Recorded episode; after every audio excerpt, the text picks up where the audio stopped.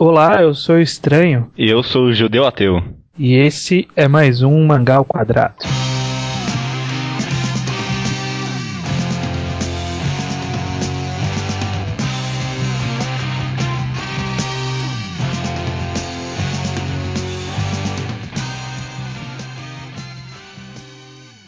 Pessoal, mandem sempre e-mails pra gente, a gente gosta bastante de ler e-mails. Nosso e-mail, relembrando para quem não, não, não lembra e tem preguiça de olhar no post, mangá ao quadrado, tudo junto por extenso. Ao quadrado é por extenso, não é o doisinho, porque não dá pra pôr isso no e-mail.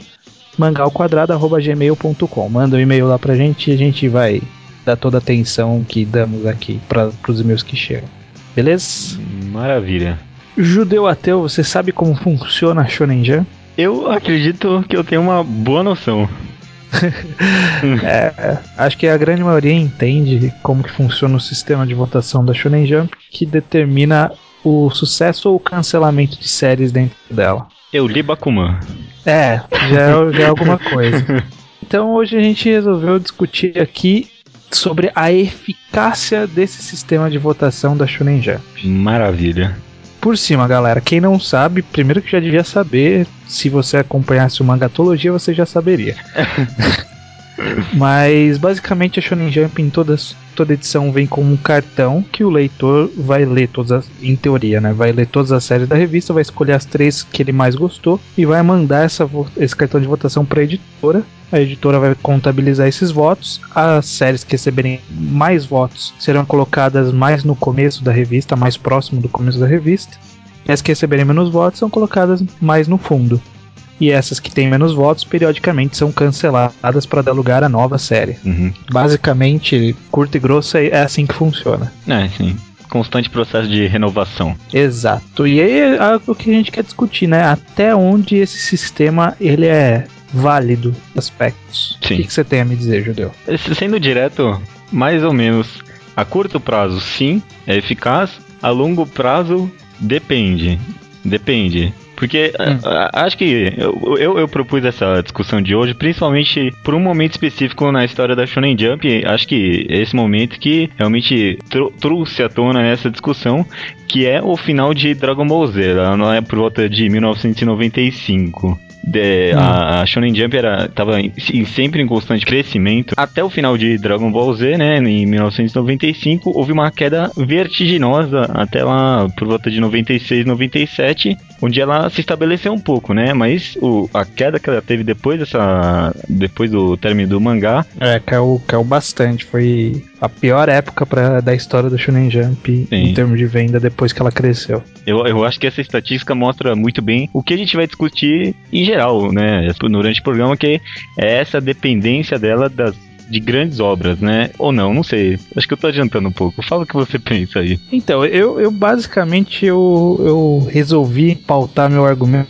em duas frentes. Do ponto de vista comercial e do ponto de vista artístico. Hum. Do ponto de vista comercial, acho que não tem muito o que discutir, porque a gente sabe que funciona porque a Shonen Jump não é a revista que mais vende, é, que tem a maior circulação, que os títulos dela são os que mais vendem. Não é de graça. É, né? Não, não, tudo bem. Mas você não acha que ela, ela tem essa dependência de obras grandes? Por exemplo, e se, por exemplo, pensa, e se o One Piece terminasse hoje? O que, que você acha que aconteceria com o Jump? Tá. Pensando só de la, desse lado comercial do, do. Sim, só o lado comercial. de One Piece, por exemplo. Seria péssimo pra revista se One Piece terminasse agora. Eu, mas eu acho que hoje em dia, diferente da época de Dragon Ball, hoje em dia ele conseguiria se manter um pouco melhor até porque não tá tão inflada a circulação da revista quanto tava na época de Dragon Ball. Mas ainda assim seria um baque enorme pra revista, né? Sim. É o maior vendedor de todos os tempos. É, não, sem dúvida. Quando eu fazia a pesquisa, eu tentava comparar sempre com os dados, poucos dados, né, que tinha da Magazine, né? Uhum. E, e, uma, uma coisa que eu acabei pensando é que eu, eu não compro, né? Eu imagino que talvez assim que um, um comprador japonês pense. Por exemplo, acho que muita gente pensa que compra Jump para ler One Piece mas por outro lado compraria a Magazine para ler a Magazine. Tá entendendo? A, a, a Jump é muito dependente dos títulos grandes que ela tem. tá, tudo bem. É, é, aí que tá. A, a curto prazo é bom. É, é, é o título grande vai vender grande. A longo prazo vai depender. Se a, se a revista conseguir segurar o que ela tem por, pelo maior prazo possível, vai ser bom. Tudo bem que entrou numa fase agora que ela pode segurar infinitamente One Piece, né? Então, a longo prazo também é bom.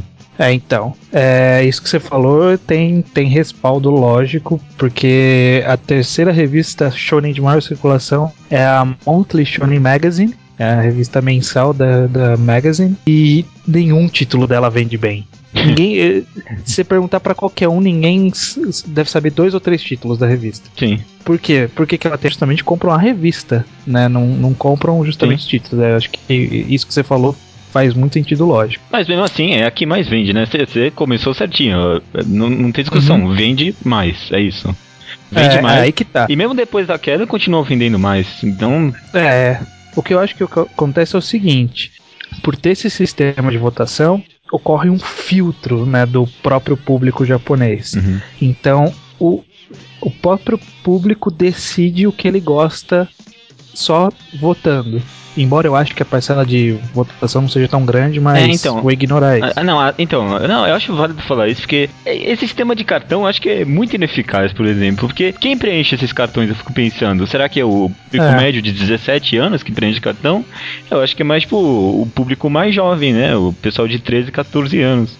É, então, eu, eu, eu sempre critiquei essa postura, que eu acho que hoje em dia é muito fácil poder fazer um sistema digital para é? votar. Não, qualquer um cara, dá pra você fazer um, sei lá, dar um código que vem na revista, algum tipo de código de barra, sei lá, que ele identifica pela webcam e te dá o direito de votar, sabe? É. Seria muito fácil, não é difícil. Mas é ok, né? Eles querem optar por esse caminho antiquado. Não, beleza. Problema dos japoneses.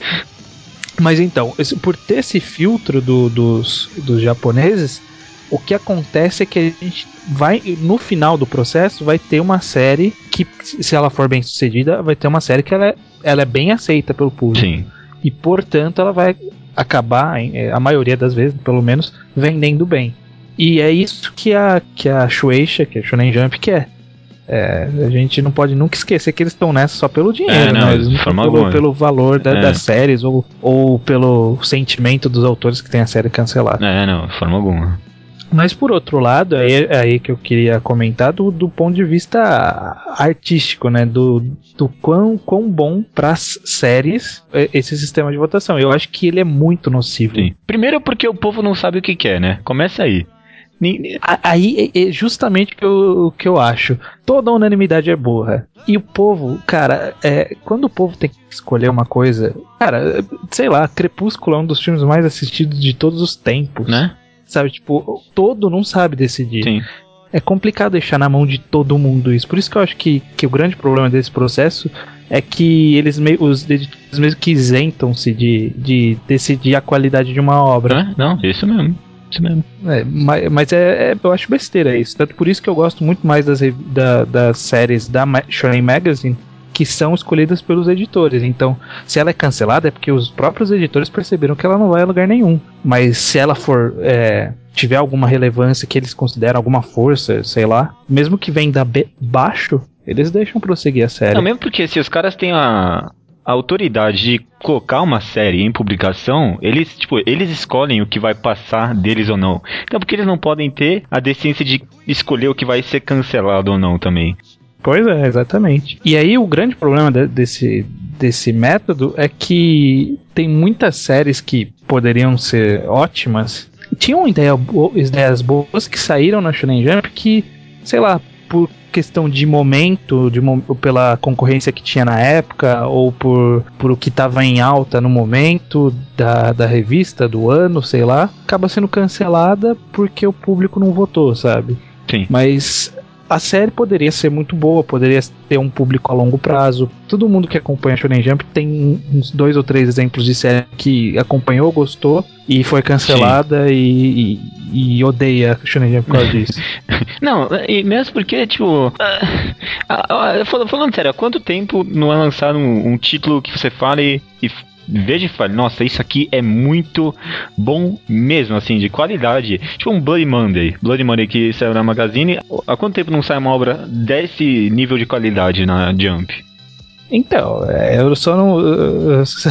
Eu vou defender que Assassin Classroom, Assassination Classroom, que tá saindo ah, agora, tá. é, é, de altíssima qualidade. Não, Mas antes disso, teve muita coisa que eu acho que, embora não tenha tido o, um começo que tenha sido assim avassalador, tinha um enorme potencial. Sim. E, e se você for ver, grande parte das séries que tem na Shonen Jump hoje em dia são séries que no começo não são avassaladores. São, são bem devagar. Sei lá, o começo de Naruto, no começo de One Piece, o começo de Bleach, o começo de qualquer outra série é meio lento. Uhum. Só que eles tiveram sorte nos momentos que eles saíram. Então tem outras séries como, por exemplo, eu, eu gosto bastante de Akaboshi, que teve alguns anos atrás, o, Yotsuya Senpai no Kaidan, que é do mesmo autor que hoje em dia tá lançando aquele mangá de vôlei, que eram séries que, que é, é, é, eras, elas eram boas, é, elas não eram assim, tipo, espetaculares. Mas que série espetacular com 3, 4 capítulos é muito difícil, sabe? Uhum. E não ter, não ter uma janela de tempo pra série se desenvolver é, evita que séries boas sei lá, alguma dessas duas que eu citei podem poderiam ter 20 volumes e serem ótimas séries, terem uma ótima venda. E isso aqui a gente nunca vai ter. E pior, eu, aliás, eu acho pior do que cance ser cancelada quando a série tenta apelar, sabe? Eu, eu sempre gosto de dar o exemplo de é, Beelzebub lá, acho que é assim que se pronuncia, foda-se. Porque uhum. era um mangá que eu, eu, acompanhei desde o comecinho e eu falei, porra, isso aqui tem um potencial de ser um mangá de delinquentes mais diferente, mais alternativo, bem legal. E aí passou um tempo aí, uns dois, cinco volumes, acho, nem isso. E já era aquele shonenzão padrão da revista, com poderes luminosos e, é. e, e essa merda toda. Então, é. Perdeu toda a essência do mangá. Porque ele queria apelar. Pelo, não sei se estava indo bem ou mal na, nas pesquisas, nem lembro na época. Ah, o começo ele não tá. Ele não era assim um, um, ótimo, mas ele tinha um começo relativamente bom. Só que ele não era os tops, porque é, o grande problema desse sistema é que os tops ficarão sempre em tops. É. Só depois de muito tempo que provavelmente eles começam a cair, que já aconteceu com muitas séries é, ao longo da história. Mas é, é, é esse é um dos outros problemas, justamente por, por ter essa preocupação constante com o cancelamento, as séries muitas vezes têm que se moldar para poder sobreviver. E isso faz com que o autor desvie do que ele tinha planejado. E qualquer coisa que faça o autor desviar do que ele tinha planejado vai piorar a qualidade da série. Uhum, com certeza. Isso mesmo. Isso, inclusive, funciona para séries boas. Por exemplo, é, temos muitas, muitos exemplos de séries que tiveram que ser alongadas. Uhum. Porque era muito popular, não tinha nenhum tão forte para substituir elas na época.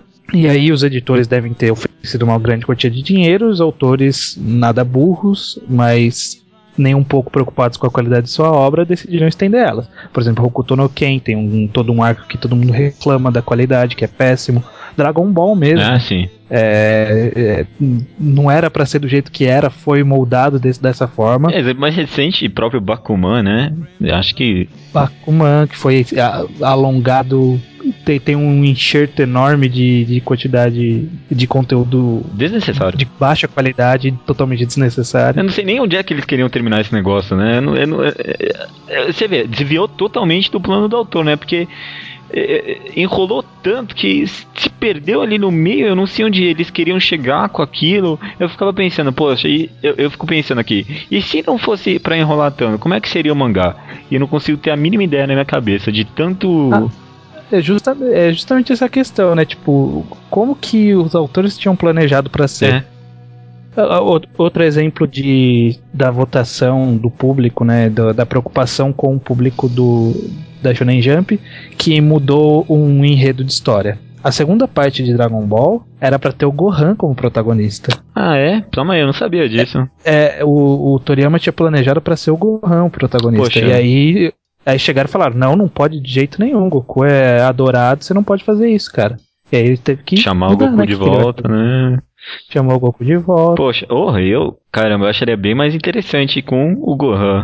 Exato, o que poderia ser Dragon Nossa. Ball tirando o Goku da jogada e deixando o Gohan. Porra, é verdade. A gente fica pensando, porra, o que poderia ter sido, né? Exatamente. O povo não sabe o que quer, essa é a verdade. Exatamente. Eu acho que esse é o grande problema. Por o povo não saber o que quer, e a Shonen Jump saber o que quer, dinheiro, né? É. Eles pouco se importam com as qualidades da obra presentes. Uhum. Por isso que eu sempre que alguém me pede para recomendar alguma coisa, eu sempre tento recomendar. E se for alguma coisa semanal, sei lá, eu sempre recomendo coisas de outras revistas, principalmente da Magazine, que eu gosto Não, bastante da Magazine. Judeu, como você sabe, e não sei se todo mundo que ouve a gente sabe, é, toda vez que tem um feriado lá no Japão, um grande feriado lá no Japão, as revistas acabam tirando uma semana de folga. Sabe disso, né? Sim, sei, sei. É. Semana de Ouro, é isso, né? Tem, tem vários feriados. Tem a Golden Week, que é a Semana de Ouro, que é um feriado que tem né, em outra época do ano. Tem final de ano, a, o, o Double Finger, né, que é virada de ano. Tem uhum. o Natal.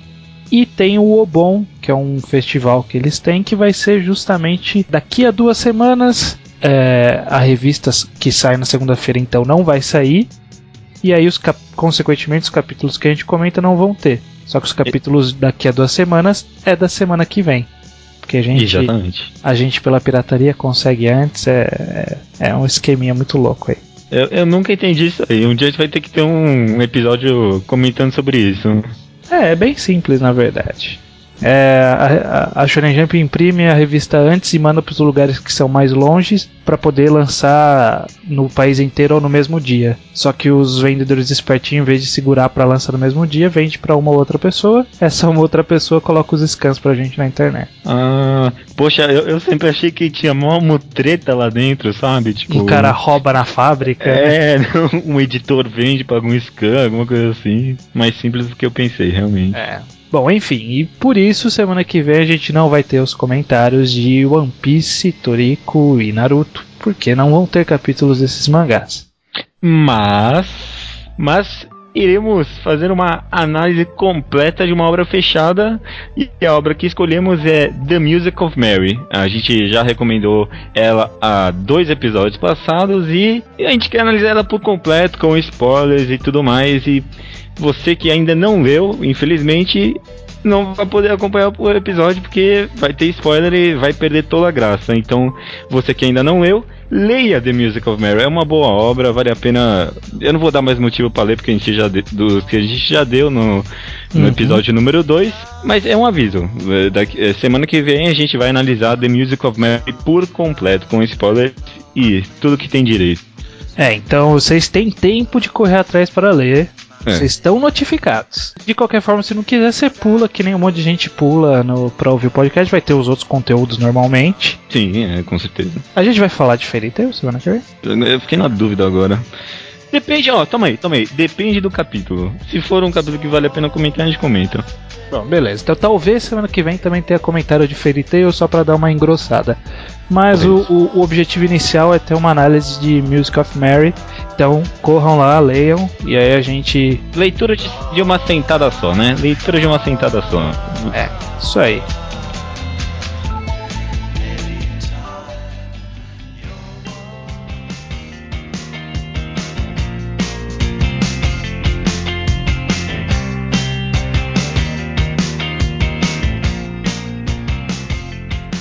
Bom, nessa semana a gente teve alguns e-mails, bastante comentários. Primeiro que tem alguma uma coisa que eu acho que a gente tem que repensar, Judeu, que eu até já deixei meu separado, que muita, muitas vezes as pessoas mandam é, e-mail ou comentário sobre os episódios dos, dos mangás que a gente comenta. É. E aí a gente acaba não aproveitando esses comentários porque não, a gente não pode ler na seção de e-mails e comentários porque são spoilers para quem não quer. Então eu, vamos tentar deixar separado isso, tentar falar no. Enquanto a gente fala daquele mangá, a gente, antes de começar a falar do episódio, falar disso, o que, que você acha? Não, não, é uma boa. A gente tenta emendar os comentários dos e-mails no meio, quem sabe. Vamos, a gente faz isso funcionar, a gente faz funcionar. Beleza, então podem co continuar comentando e falando sobre os mangás que a gente vai começar a dar atenção para eles.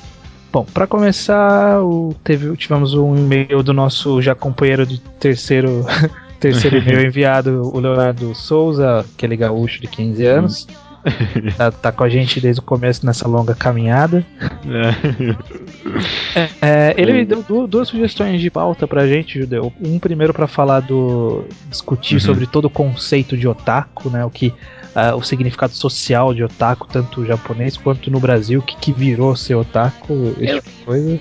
Eu, eu acho eu, eu, não, eu acho um tema interessante mesmo. Eu tenho bastantes opiniões sobre isso. É, eu também. Eu, muito boa a sugestão. Uhum. Vamos jogar na, na, nossa listinha de, de, de temas a serem abordados no futuro. Com certeza. E também ele sugere pra gente falar do mercado nacional de mangás, dos mangás brasi ah, mangás, né, entre aspas, brasileiros, né? Que, por exemplo, o LED, é, a Ação Magazine que teve, e qualquer outro tipo de, de quadrinho com estética mangá no Brasil. É, Mas ele também parabeniza o nosso entrosamento, ó. É, tá falando não. que a gente tá aqui, ó. Tchuc, tchuc, tchuc, né? Sincronia. É, muita gente falou isso, na verdade, né? Porque é ruim quando você se, quando briga o tempo todo e quando concorda o tempo todo, É. né? E aqui o negócio tá. É verdade, tem razão. Tapapum, tapapum. Tá papum, boa. É, boa. outro e-mail foi do Henrique Jax, que também tá com a gente desde o começo. Ele, ele, ele comentou sobre Bleach de novo, né? Mas não vamos falar de novo. Ele comentou sobre o conceito dele de arte. Eu achei um pouco confuso, mas eu achei bem interessante. Ele falou que o conceito dele de arte é qualquer coisa que uma pessoa aceite como arte, ele também aceita como arte. Eu achei bem válido, eu achei interessante. É, é uma boa, uma boa definição. Do, Uhum. do Bleach que ele comentou, é, eu queria até comentar rapidinho. Pode falar. É, ele fala que, que a gente tinha comentado que volume fechado do- de Bleach, o Bleach em volume fechado também era meio pouco proveitoso. E ele dizia que era melhor, que e aí no e-mail ele mandou dizendo que a gente tinha entendido um pouco mal, que ele quis dizer que não quer dizer que ficava bom no volume fechado, É. e sim que fluía melhor. Ou seja, é menos ruim, né? Só É, isso. então, é, eu, eu, não é que é. me- Eu, eu acho que justamente aquela coisa que eu falei que dá pra ler numa cagada é, é, é justamente por fluir melhor, porque por ter Uhum. poucos acontecimentos você vai virando as páginas e como em um capítulo não aconteceu nada, você fala, não, quero ver o que acontece no próximo. E aí você vai avançando assim. Você fala É, assim, não, pra- tem que acontecer alguma coisa, tem que acontecer alguma coisa. Aí termina o capítulo, termina o volume e pronto, você tá no zero É. de novo. É, no capítulo é bem mais frustrante, né? Você termina um capítulo e, porra, mano, não aconteceu nada aqui, meu. Aí no volume tem mais alguns lá pra ler. acho que é mais ou menos isso. Partindo para os comentários, tivemos o, o comentário relevantíssimo do Landerson Utira, que, que Comentou nos dois blogs. É, comentou nos dois blocos, e aí contando ele, é, vocês não sabem analisar nada, seus rabujos. Tá ah, não, certo. aquele, aquele co- Bleach é bom. É, não, desculpa, Bleach é bom sim, seus rabujos. É, então, tá, tá, recado tá dado, Landerson, Recado. valeu. É, é, é, Eu fiquei até feliz, né? Que ganhamos. Temos um novo público agora, né? É, então, É, tá meio que se expandindo já. né? Outro comentário relevante que eu, que eu achei bastante interessante de comentar é o comentário do Anônimo, que é o pai do judeu. Ah, nossa, é, é, é, é, verdade, de fato, meu pai comentou neste, neste episódio. É, É, e, e contando ele novamente no final, ó, adorei. Ah. Abraços e parabéns. Agora só falta cumprir a segunda parte. Confio em você. Vai que é sua baca. Vaca, não, não, gênio, gênio. É tipo uma piada interna entre você e seu pai. Não, porque eu, eu, eu tinha comentado que ainda bem que. Era, era, é, ele tava comentando sobre o post de 50 mil, né? Que eu tinha lá. Hum. E. Ele, eu, eu, eu falei lá que ainda bem que no meu blog, pelo menos não aparece gente comentando baca, nem essas merdas de otaku, ah, né? tá. Ele perguntou, ele falou, só não entendi o que, que é baca aqui. Eu falei, ah, é tipo, é idiota em japonês, só que. é, Só gente idiota usa. aí ele manipulou e usou aí. Subverteu a expectativa aí. Boa jogada, pai. Well played. well played. É. Mais sobre comentários. Teve o Rubio lá do, do blog Omnium Uhum. Dick, que comentou lá no Mangás Underground. Ele disse: é, quando se fala de arte e filme, vejo uma certa diferença, não pelo fato de julgar ele como arte e os outros não, mas sim no seu foco. O objetivo dele não é entreter. Ele pode entreter, mas seu objetivo é outro. Eu não sei se eu concordo muito com essa denominação dele, é, de que o filme de arte, no caso, caso exista mangá de arte, seja um mangá feito com um outro foco que não entretenimento necessariamente. Pode entreter, mas não é o objetivo. Eu, eu, acho que para isso tem outro nome. Né? Hum. tipo, sei lá, mangá abstrato, é, filme ah, abstrato, tá. filme subjetivo, sei lá, tem, tem muitos outros termos que dá para utilizar em vez de arte. E aí eu acho que por isso eu não concordo muito com esse foco. O que, que você acha? Não, não, eu concordo com você. Eu não acho que entretenimento seja o que separe o, entre aspas, mangá arte de o mangá não arte. Dentro do conceito que a gente estabeleceu do que é ser um mangá arte. Uhum. É, tipo, eu, eu entendo, eu, eu entendo o ponto de vista dele, eu acho até bem pensado. O, o, mangá não arte tem o objetivo sempre de entreter, acho que esse é o negócio. O mangá não arte pode não ter não o objetivo de não entreter, mas o mangá arte sempre tem o objetivo de entreter, entendeu? Que, por exemplo, entraria no, é, por exemplo, aqueles one-shots de duas, três páginas que o Tsutomu Nihei lançou há muito é. tempo atrás. Aquilo não é um entretenimento porque não tem quase nada lá. É, mas, no entanto, não, não, não, considero necessariamente como arte. Ele é uma forma de arte, mas eu não chamo aquilo como um mangá de arte. Eu acho que é tipo, sei lá, um mangá intimista, um mangá abstrato, um mangá subjetivo por exemplo, não um uhum. mangá de arte, né? É, não, entendi. Mangá de arte não. É, concordo, mangá de arte não é uma classificação. Não, não tem, não, não existe isso. É, o Johnny Jonathan, Vivo Rock, também comentou lá no, no Mangás Underground e assim. Ele escreveu bastante coisa argumentando para sustentar é, para sustentar a opinião dele e eu vou pegar só a parte final que é meio que um resumo do, do que tudo que ele escreveu.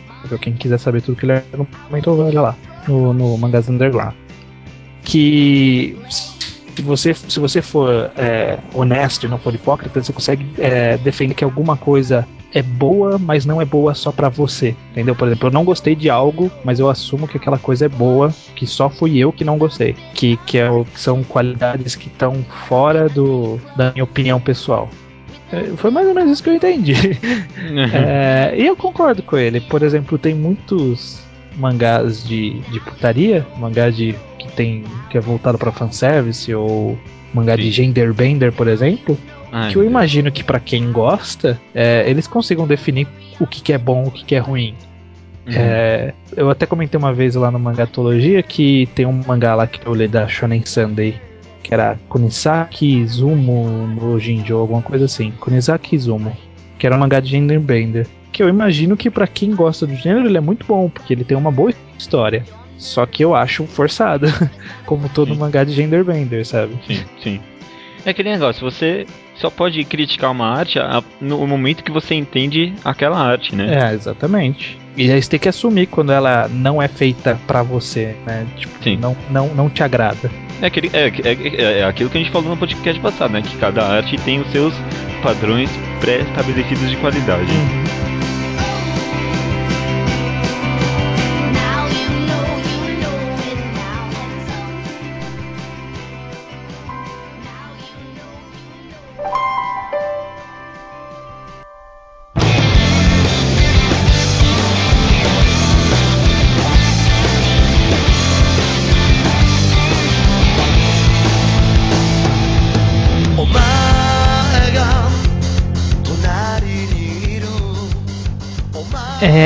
Começar com Naruto. Naruto 596 um jutsu. Eu queria começar falando só que nesse capítulo foi comprovado que o senhor Kishimoto escuta o mangá ao quadrado, né? Nós temos um, poder, temos um poder muito precioso em nossas mãos, temos que usá-lo com sabedoria. É, então, já que é pra usar, eu vou até aproveitar. Eu comentei na leitura de e-mail que a gente vai tentar encaixar comentários de outras pessoas na, nos comentários dos capítulos, porque esse tipo de comentário ficava perdido, né? A gente não comentava porque era spoiler, então vamos trazer para essa sessão uma coisa que eu, rápida que eu queria comentar. Que o nosso amigo Saka comentou lá no Magatologia que o Kishimoto, de uns tempos para cá, parou de utilizar a técnica de desenho que, que eles chamam de retículas são aqueles uhum. pontinhos que dão uma cor diferente, né, pro, pro quadro, pra, pra imagem. E agora tudo que tem sombra ele só faz umas achuras, só faz uns tracinhos na, na diagonal para representar que tem uma sombra ali. Ele aí, colocou dois exemplos lá no post. É. É, e aí realmente não, não é impressão nossa que, a, que o traço ficou mais feio. O traço ficou mais feio. A culpa ser nítida nas imagens, né? Não tem nem o que falar. É, então. E aí no capítulo dessa semana teve uma vez que ele usou retícula no Killer Bee. Só no Killer Bee. Foi só o Killer Bee que tem retículo. Você vai lá no capítulo você vai olhar. Só o Killer Bee ele tá com uma cor diferente. Porque é preto, né? Só por isso. é, que preconceito, né, cara? Pô, Kishimoto, marcado. É, bom, mas então, vamos lá. Basicamente nesse capítulo a gente descobriu que o racho. A gente descobriu não, né? O Kakashi percebeu que o racho que teve na máscara do Toby no capítulo anterior provavelmente foi causado por algum outro ataque que não aquele ataque final do Naruto que tinha dado a impressão que era isso que tinha acontecido. E aí tem todo um estudo e um teste do Kakashi com uma teoria para comprovar o, o que que acertou o Toby afinal. E aí no final ele, ele diz é que assim, a gente tinha a impressão que o Toby ele tinha dois poderes principais. Um que ele absorvia uh, os objetos e as pessoas, que entrava, faz aquele aquele sucção no olho dele, né? Que começa, começa a rodar as coisas entrar no olho dele, Sim. sabe? e... O efeito sonoro. e tem, tinha um poder que ele ficava intangível, né? Que é, as pessoas e os ataques ultrapassavam eles. E aí o Kakashi achava que eram dois, duas habilidades diferentes mas ele concluiu por esse episódio que é uma técnica diferente, uma técnica apenas. Eu posso falar uma coisa? Eu interpretei um pouco diferente o que eu tinha entendido e eu acho que eu li errado mesmo. É que ele falou que a técnica de olho dele é a mesma técnica do, do olho do Toby. É isso que eu tinha entendido, acho que eu entendi errado, aliás. Então, eu acho é que... o que deu a entender também, né? É, então, eu, eu, eu acho que, na verdade, dá a entender isso porque como ele descobriu a, a técnica do Toby foi com a técnica do olho do Kakashi. É, Porque, então. le, le, é, fazendo um rápido recapitula, o poder do olho do Kakashi, aquele Kamui lá, que ele basicamente joga as coisas numa outra dimensão. Aí tipo, faz o objeto sumir no ar. Só que ele não é destruído, ele vai para uma outra dimensão. E aparentemente. É a mesma. De, é, é, é a mesma dimensão que o Toby vai quando ele se desmaterializa. Exatamente. Então, quando o objeto está naquela dimensão, ele atinge o Toby naquela di dimensão. Que eu, foi eu... o que provavelmente aconteceu com a Kunai no capítulo anterior. Sim. E desse capítulo, o Rasengan do Naruto. Eu fiquei feliz. Na boa, eu fiquei feliz que você tenha entendido isso dessa forma também, porque quando eu li, eu peguei isso, né? Eu peguei na hora, que era isso que tinha acontecido, era a mesma dimensão. Mas eu fiquei pensando, poxa, será que não ficou confuso para algumas pessoas? E eu acho que não, viu? Eu acho que ele deixou claro isso, é a mesma dimensão e na, naquele momento, né? Uhum. Ele deixou claro que o Kakashi o Toby, né, tem alguma ligação com Obito, se não é o Obito, né, de fato. É Nossa, é pera, caralho, eu não tinha pensado nisso. Agora que me ocorreu. Faz não, muito é... sentido, cara, ter por é, ser porque... o, o mesmo poder. É, Puta é, que pariu. Foda, né? Por Agora que eu, que eu saquei. Que por isso que eu falei que o capítulo foi muito interessante, porque amarrou. Nossa, muito bem. E, e, e, pensando nisso, de talvez agora realmente o Toby ser o, o Beatle, né? Eu, eu fiquei pensando, poxa, é porque não, é, não era algo que eu queria, né? Eu não queria que ele fosse o Obito, porque é, é, é meio caído. Tava muito né? na cara. É meio caído. Então, então tá previsto isso há, há 10 anos já. É, mas poderia ser interessante, sabe? Eu, eu, eu, tipo, o, o Toby, nesse momento, pode ser qualquer pessoa, num, com a condição de que o Kishimoto desenvolva ele bem, com o flashback, ou seja lá o que for. É. O, o, o Toby ele pode ser tipo um, um, um V, assim, né? Tipo, pode é, ser um cara que não tem ser, rosto. Poxa, se terminasse sem saber o rosto dele, eu ia ficar muito feliz eu ia bater palma pro Kishimoto, tipo, de ter a coragem de fazer isso. Mas conhecendo o jeito é. como ele gosta de destrinchar tudo, ele, ele vai explicar. Não, ele vai explicar. Mas, contando que explique bem, pode ser às vezes tão bom quanto nunca ter mostrado a máscara também. É. O rosto, né? E, e talvez isso, por algum motivo, explique como diabos o Kakashi tem um Mangekyo, né? Porque, em teoria, você tem que matar um outro cara, o Tira, pra ter o, o Mangekyo, não? Um negócio assim. Ah, sim. Talvez, tipo. E aí o, pode ser que o Obito tenha feito isso. E aí, por, e... pelo olho tá conectado de alguma forma, o Kakashi desenvolveu a técnica, sei lá. Só que de forma um pouco diferente. Não sei, não sei, pode ser. Assim, esse capítulo, o a gente reclama no Kakashi, o Kakashi ele foi fodão nesse capítulo. Eu só fiquei um pouco triste porque ele só foi fodão por um poder que não é originalmente dele. E eu ainda sou meio ah, chateado ah, com isso.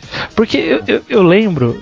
É, eu não sei se você já jogou aqueles é, Naruto Ultimate. Naruto Ultimate Cell 2, por exemplo.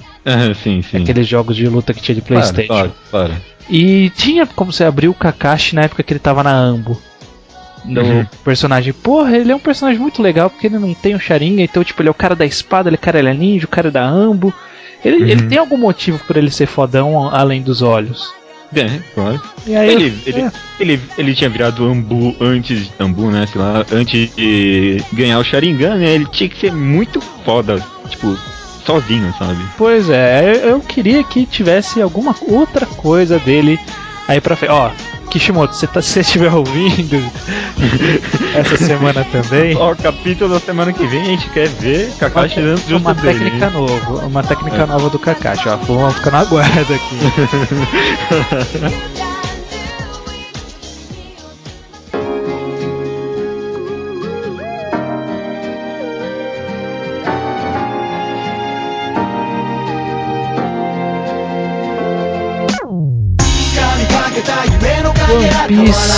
676, a aperfeiçoada arma de destruição em massa.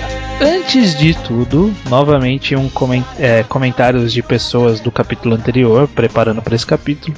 O Lucas do Mangatrin, o Luke, ele comentou que, que ele achou legal aquela parte das crianças, da, de uma criança né, se rebelando no começo do capítulo passado, que realmente a gente acabou não comentando. Foi é. interessante para mostrar que. É, dá, dá, dá, uma explicada melhor no enredo. achei interessante. A gente realmente esqueceu de comentar, mas. Não, não, ok. Tudo bem.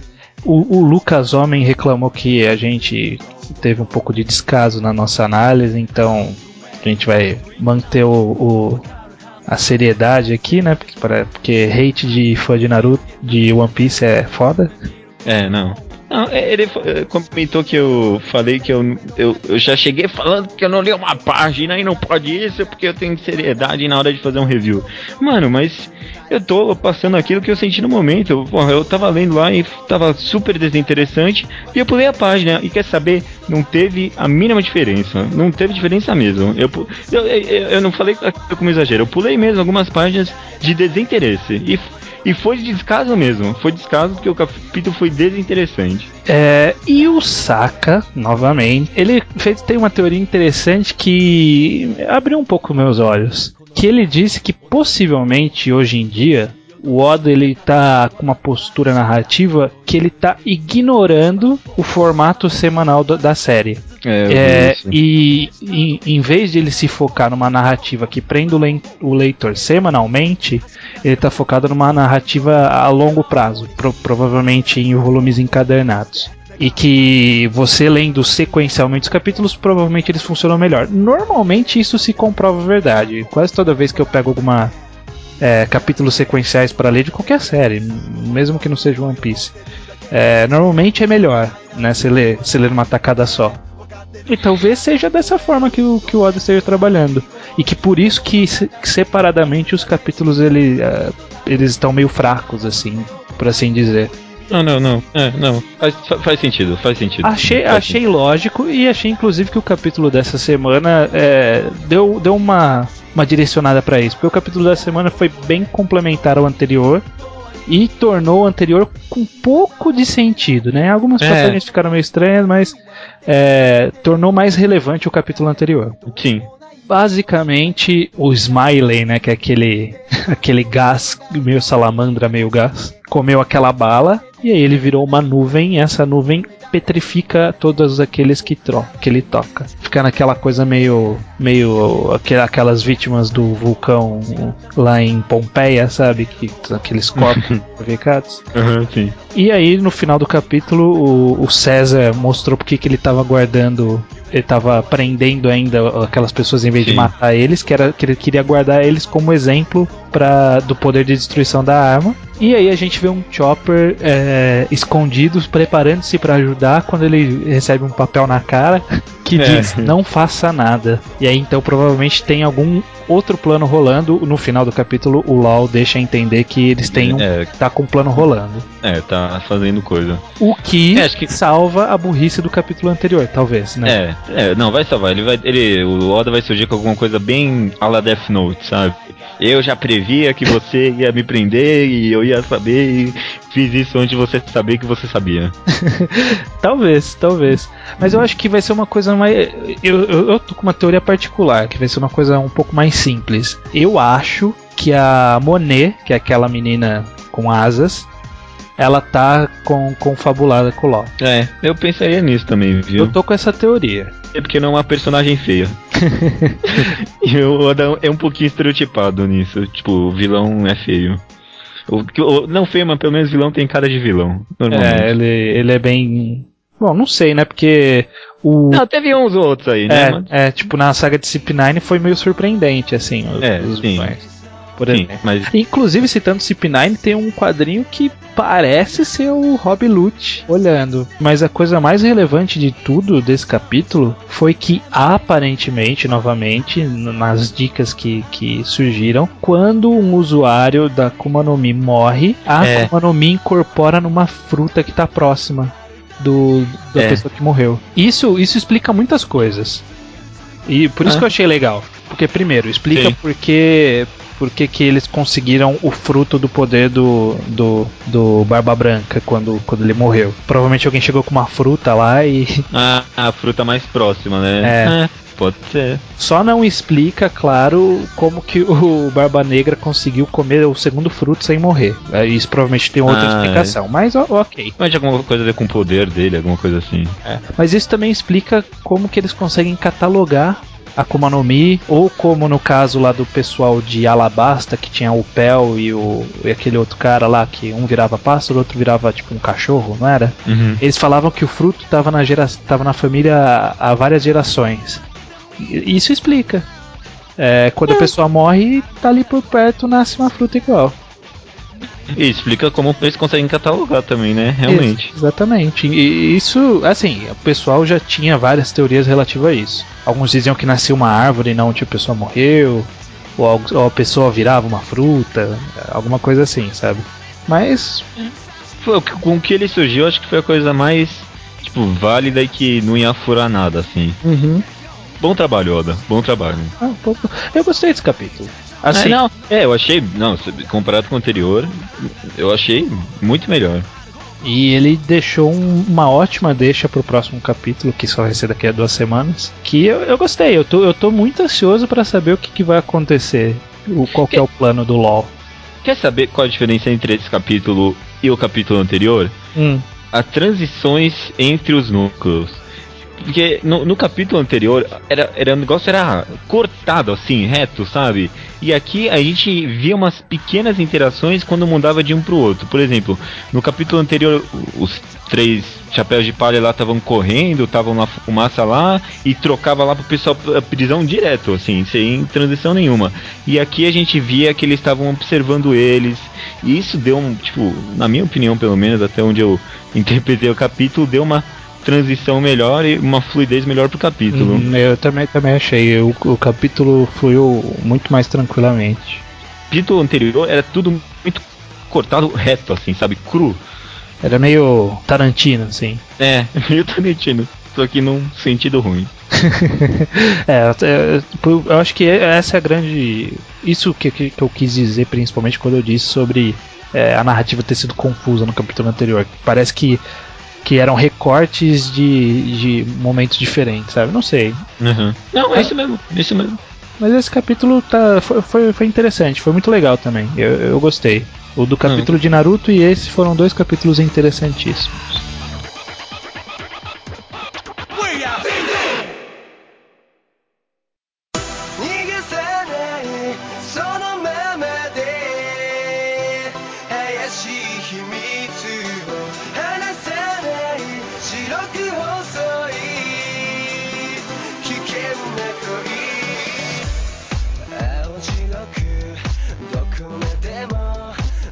Toriko capítulo 198.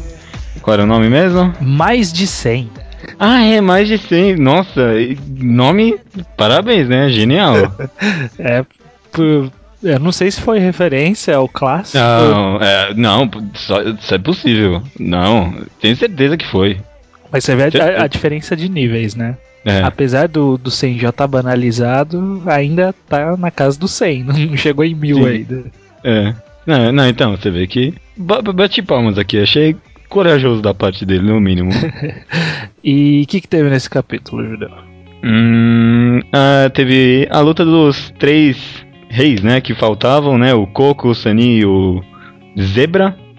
Lutaram contra cada um com seus respectivos monstros, é, deu uma atualizada nos poderes, revelou sem revelar muito, mas foi uma continuação daquele apresentação barra lutas que está tendo desde os últimos capítulos. Sem grandes sinopses, né? É, eu acho que o, o, os, teve duas coisas relevantes, né? Primeiro sabemos que o Coco e o Sunny aprenderam o Food Honor, né? A honra Uhum, da comida, que, que, é, que é aquela mesma coisa que o Toriko aprendeu na saga anterior. E que isso provavelmente aumentou pra caralho o poder deles, né?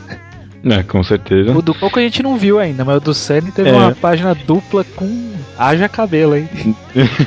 eu até. Eu, quando eu tava lendo o Coco, eu pensei em você, porque foi uma mistura de tipo. é, empolgação com decepção, né? Porque, tipo, porra, vai mostrar o poder dele agora. Ah, não, não vai não. É, é, é, o bicho vai explodir o planeta em, vez de É, eu, eu sou meio triste, parece que, o, que ele deixa o Coco meio de lado de propósito. Quando teve aquela saga lá, que ele teve aquele jogo no cassino lá, que aí o Coco foi lutar com aquele chefe gourmet fortão, eu falei, porra, agora vai, né? E aí o cara luta off-screen, cara, der- derrotou o vilão. a mesma. A mesma coisa quando eles foram abrir aquele baú lá. Apareceu uma monstro galinha lá gigante. Porra, aí ele meteu aquela armadura lá do caramba e lutou off-screen também. É, puta, é foda. Eu não sei, eu não sei o que, que acontece. Acho que o Shimabukuro deve ter medo de usar o Coco, não sei. Perder as ideias. É. E, e o Zebra, ou ele não aprendeu Food Honor, ou ele tá pouco se fudendo pra ela, né? não, eu acho que não aprendeu porque não tem É, a ver com. então, né? Ele deve aprender de alguma outra forma, alguma outra, algum, algum caminho alternativo. Eu fiquei empolgadíssimo com o Zebra. Foi o personagem que eu mais gostei nesse capítulo. Por causa desse, tipo, negócio do soco lá no final. Era um soco prego aquilo? É- Era, parecia então. pra mim. Não, não saquei ainda o que, que foi, porque parou no falando que ele vai dar um soco, né? E tipo, É. cortou. E, e, nossa, eu me empolguei muito com isso. Tipo, ele vai dar um soco, mano. Porra, eu fiquei felizão. É, eu fiquei meio, meio triste pelo. Pelo Toriko, né? Que tá perdendo a a única coisa que ele tinha de diferente, né? Mas é, fazer o que, né? Ninguém manda ser um, um poder não original. É uma das coisas que eu mais gosto, assim, nesse Toriko, tipo, a, a simplicidade é impactante. Tipo, que nem. Mano, é, é um soco, tipo, não tem nada demais, mas, tipo, me deu muita emoção aqui. Tipo, mano, o Zebra vai dar um soco. E eu, eu lembro que uma. é bobo, né? Mas, É. tipo, um outro capítulo que me deu essa mesma sensação foi um. Quando eles foram naquela cachoeira gigante. Do nada, eu percebi, tipo, dá pra usar as duas mãos pra socar. Tipo, e, mano, é um negócio tão simples, tipo. Tipo, você fala, pô, verdade, né? porra, dá pra usar as duas mãos. E aí no final teve a revelação que, o, que tinham impedido o chefe de falar antes, né? e aí só Uhum. agora eles foram ver que as bestas, na verdade, são uma besta só, né? Um Megazord, né? É, que aí tem um corpo principal, cada uma, cada uma das que eles estão enfrentando agora são como se fossem membros do, do corpal. E que eles têm que derrotar o corpo principal também, que aparentemente está no subsolo, 200 metros no subsolo do, do centro da, do mundo. Eu não sei o que pensar disso, né? É, nem eu. Você acha que ele vai fazer um Megazord? Não, eu acho que eles vão derrotar os coisas e eles vão se juntar. Aí, aí que eu não sei, né? Se eles vão se juntar pro, pra enfrentar esse corpo ou se vai surgir algum outro personagem que vai salvar de última hora porque eles não sabem que existe esse corpo. Que É. alguém tem que enfrentar esse É. corpo aí, né? Mas é, poxa, eu fiquei, fiquei muito triste naquela hora que o, o, o Coco tava enfrentando o, o- lá o bicho dele, e aí o cara solta um monte de míssel pelo nariz. Aí eu falei, porra, agora é a hora que o Kiss vai brilhar, né? É agora que a gente vai saber. eu também agora a gente vai Eu ver. achei aí, a tipo, mesma morre. aí a gente vê que é Vai desviar de tudo aí, super rápido, velocidade supersônica, eu pensei exatamente a mesma Puta, coisa. Que decepção. que é, não serviu pra nada. E ele, e ele até falou, Kiss, tipo, é, né? Achei eu falei, que. agora vai, né? Agora ele vai usar Agora o vai. teleporte, sei lá, né? É, me- mesmo o roteiro do Toriko vai ser, É. né? E foi porra nenhuma. Meio triste, mas faz parte. Uhum. Ah, eu, sei lá, eu achei um capítulo interessante também pra tecer uma comparação com One Piece, né? Porque, tipo, ó como é mais fácil desenvolver quatro ao invés de nove, é, né? então. É, ele precisou de só de dois capítulos pra dar uma, uma ideia, né? Embora ele não tenha concluído. É, não né? desenvolveu ninguém. Não ter concluído as lutas, ele, ele deu uma ideia de como tá o nível de cada um. Sim, Eu acho sim. que dá pra É. comparar com aquele capítulo dos Mugiwara, todo mundo usando um poder no mesmo capítulo, assim. É, é- Sim, é mais ou menos mesmo. essa ideia. Que é tipo, ó, ó como eles estão agora. E aí, só aí. Só que a diferença é que o One Piece passou os dois anos e em Toriko foi, sei lá, 10 dias. e os caras só comem só, só comem umas carnes, tá tudo bem, você fica forte só por causa disso. Ah, é, um, é, um, é, um, é um bom artifício, né? É clichê, é forçado, Não, mas. eu achei ótimo.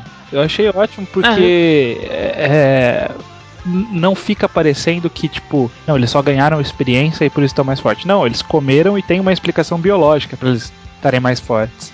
E também não ficar aquele negócio de arco de treinamento, É. né? Te- teve, teve, mas tipo, foi muito bem. Então, eles, assim. eles são uma caça a algum ingrediente no final das contas, né? O, É, a- sim, tem, tem uma passagem ali, sei lá, por exemplo, o Toriko passando fome. Tem essa passagem que é mais ou menos cara de treinamento, mas no final é uma caçada a uma comida. É, é, né, é verdade, teoricamente todas essas caças, esses, esses, ingredientes aí são. É um arco de treinamento gigante, né? Exatamente. É, inclusive é o próprio. É, é o que o mangá diz, É, né? É um arco. de diz. Ele fala, ó, é, vai pegar esses ingredientes pra você ficar pronto aí pra entrar no Gourmet World. Exatamente. É mais ou menos assim, então é isso. Eu, eu achei um ótimo artifício. É, foi bom mesmo. Nu- nu- Nunca parei pra pensar nesse sentido.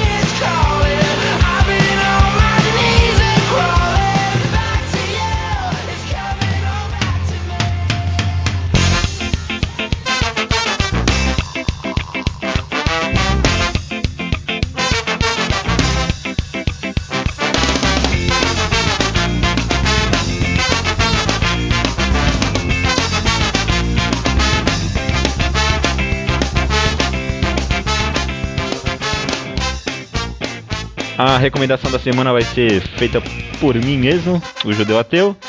E essa semana recomendarei um mangá fechado novamente.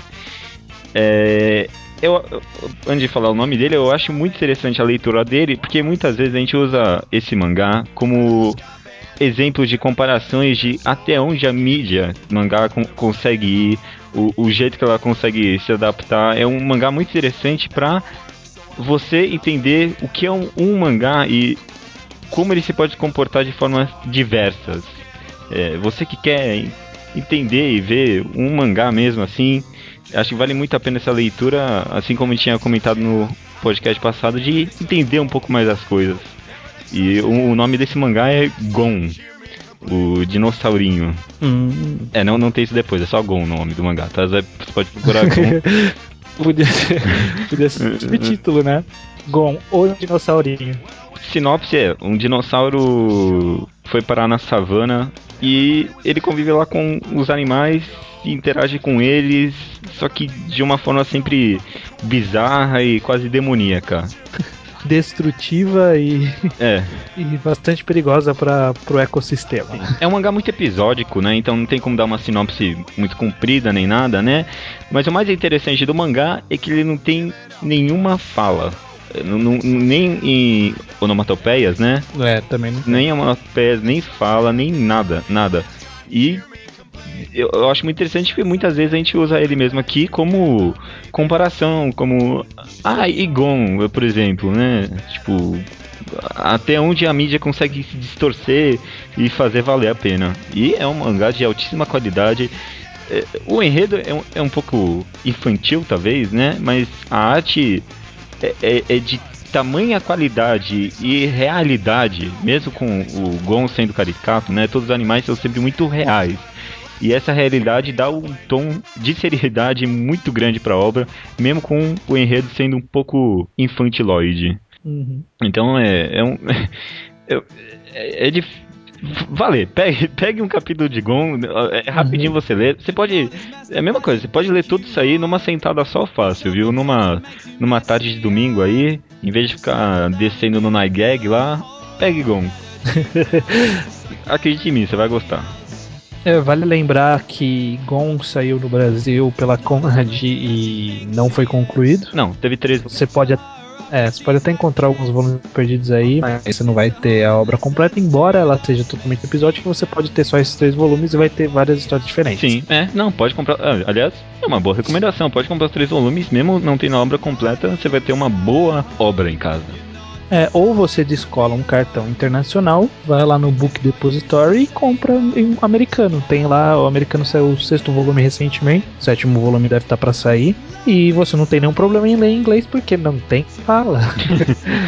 Exatamente. Eu acho que deve ser o sonho dos editores de mangá, né, cara? Ah, é, né? É verdade. Você pega as páginas, coloca lá e imprime. Acabou, né? Verdade. Você só edita o A título. né? capa, né? Realmente. Não tem nem onomatopeia nesse negócio, né? Real- Não, né? Então, nada, nada, nada. Coloca lá e pronto. Não tem contexto de japonês, nem nada do tipo, né? Coisa que só Tem japonês que não fazer glossário, É, nem ah, nada. nossa, realmente.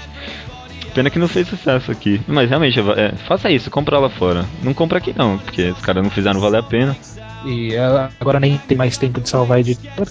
Já tá tarde. E só um detalhe, eu sei que você, você mesmo, você que está escutando neste momento, eu sei que você é do tipo. Ah, eu não vou ler o mangá, vou ver o anime que aí é mais rápido. Não faça isso, filha da mãe. Não faça isso. É, de- é, vale deixar esse detalhe bem claro, não pegue o anime de Gon, foi lançado recentemente, esse ano ainda, né? E não tem nada, nada, sério, nada mesmo a ver com a obra original que vale muito a pena. O, o personagem já é totalmente mal interpretado por causa porque foi um personagem no jogo Tekken, né? É, É. Que peidava lá. E, Ah, tá, to- todo mundo deve ler o mangá esperando a hora que ele vai peidar. é, e não peida em nenhum momento. Spoiler, já tô te dando na cara, ele não peida em momento nenhum. e é uma obra, sério, interessantíssima, vale muito a pena, muito mesmo. Em, em termos de qualidade, em termos de você ver o mangá com olhos diferentes. Justamente, é, é o básico pra você começar a falar de mangás com propriedade. Isso. É, aquele negócio que a gente falou no, no episódio passado, de que muito, a- o, o passo além, né? O passo além. Esse pode ser o seu primeiro passo além de, de entender melhor os mangás. Isso aí. Não, maravilha. Essa foi a minha recomendação da semana. Gon. So why are you sat at home?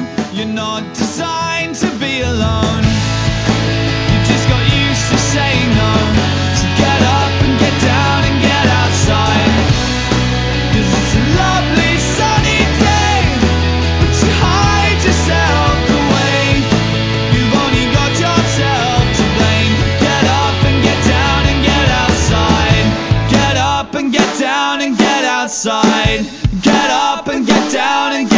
Outside.